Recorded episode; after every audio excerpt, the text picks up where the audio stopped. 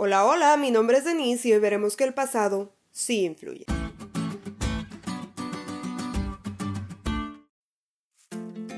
No soy una experta en el tema del noviazgo, pero conozco lo suficiente como para darme cuenta que nuestra infancia y relaciones pasadas determinan considerablemente nuestro comportamiento en nuestra relación actual o resuelven en gran medida la interrogante de ¿por qué sigo soltero?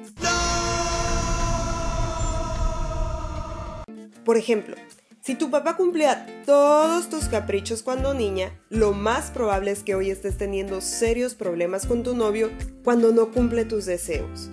O si tu mamá te abandonó cuando niño, quizá te dé mucho miedo enamorarte porque piensas que la chava que te gusta también te va a dejar.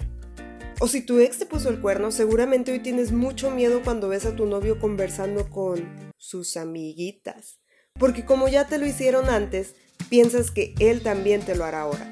Lo que nos sucedió en el pasado nos crea preconceptos en la actualidad, tanto en el noviazgo como en el trabajo, en la familia, con tus amigos, y al leer la Biblia, eso no es la excepción. Lo querramos o no, el pasado influye. Nadie inicia una relación con la mente en blanco aunque sea tu primer novio, así como nadie lee la Biblia sin una historia particular y una experiencia personal.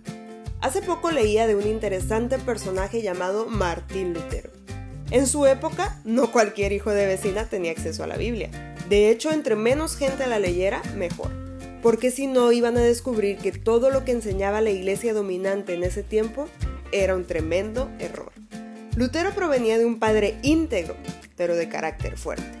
Creía en Dios, pero su religión le había mostrado un Dios tirano y un juez severo. La primera vez que tuvo acceso a una Biblia, la leyó con ese preconcepto.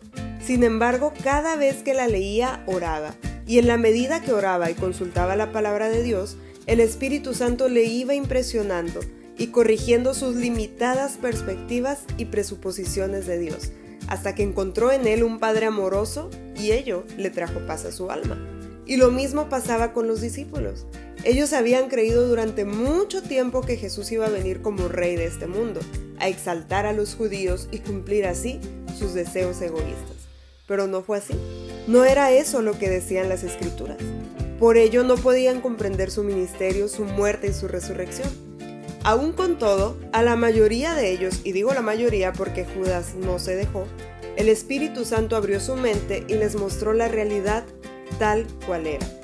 Dios no llega con una varita mágica a borrar tu pasado. No va a quitar el hecho de que todo te concedía, de que tu mamá te abandonó o de que tu ex te puso el cuerno. Pero sí puede ayudarte a sanar esas heridas y hacer de ti un corazón nuevo. Así, puede hacer con las cosas que te hacen dudar de su poder, de su soberanía y de su amor. A los corazones humildes y dispuestos, Él les ayuda a reformar sus conceptos de la vida en base a su palabra. ¿Te diste cuenta lo cool que estuvo la lección? No te olvides de leerla y compartir este podcast. Es todo por hoy, pero mañana tendremos otra oportunidad de estudiar juntos.